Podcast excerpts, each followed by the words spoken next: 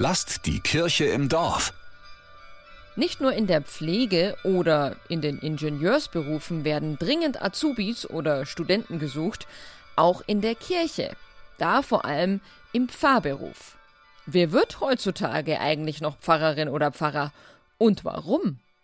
Annika Kringel ist angehende Pfarrerin und wenn sie auf einer Party mit Leuten ins Gespräch kommt, dann hört sie oft Sachen wie hä, aber du bist doch jung. Also andersrum formuliert, also dieses, dass dann irgendwie nur Alte, oft auch nur Männer da sind. Und ein sehr starker ethischer, irgendwie moralischer Anspruch, dass man in der Kirche so und so zu sein hat, was Moral und Ethik und Leben angeht. Ist dann immer ganz überraschend, wenn irgendwie gefragt wird, so auf Partys, darfst du da noch Alkohol trinken? Und das ist für mich immer so, ja, ich denke schon. Also hat mich jetzt noch keiner davon abgehalten. Annika ist 28, trägt Nasenring, Undercut-Frisur, spielt Fußball in der Bezirksoberliga und sie ist Vikarin in Höchberg im Landkreis Würzburg.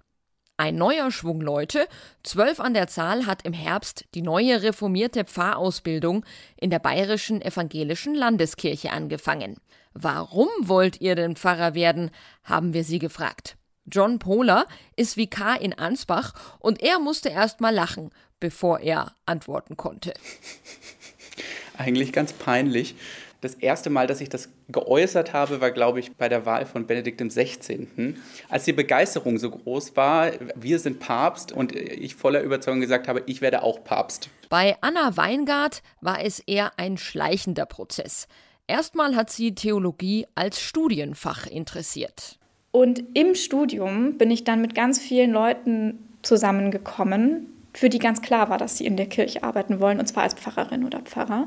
Und die waren so erstaunlich normal und erstaunlich nett.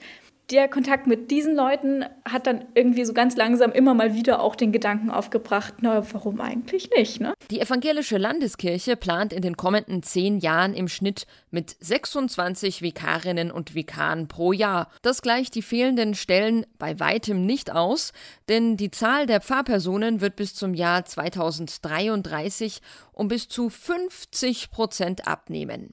Die angehende Pfarrerin Anna Weingart demotiviert das aber nicht. Wir kennen die Austrittszahlen, wir wissen, es wird bergab gehen und damit leben wir, aber das ist auch ein sehr befreiendes Wissen für unsere Generation jetzt. Sondern wir gehen ran mit, ja, wir schrumpfen eh und jetzt gucken wir mal, was wir daraus machen können. Jasmin Kluge, evangelische Redaktion. Lasst die Kirche im Dorf. Immer freitags gibt's eine neue Folge. Abonniert uns gerne.